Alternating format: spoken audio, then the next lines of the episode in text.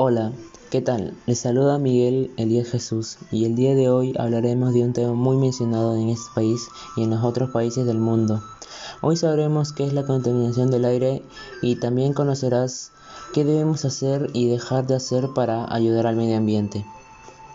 La contaminación del aire es un tema de la cual muchas personas ya han hablado, pero nunca se han puesto a pensar si en realidad este tema es preocupante, ya que algunas personas dicen que lo que respiramos no es oxígeno, sino un gas que finge ser el oxígeno que respiramos, y a la vez que nos daña a nosotros los seres vivos. Pero a pesar de todo eso, las personas siguen contaminando de alguna manera, por ejemplo, las fábricas que botan humo, humo o gases tóxicos, las personas que queman paja o talan árboles, también las personas que se movilizan en vehículos o microbuses, etc.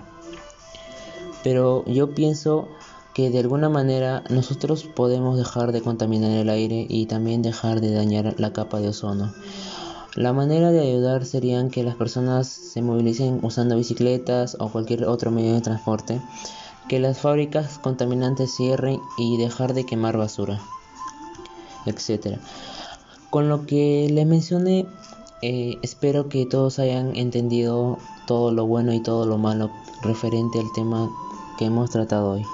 Y no se olviden de compartir este audio con sus amigos, familiares, para que todos recapacitemos sobre la situación que estamos pasando.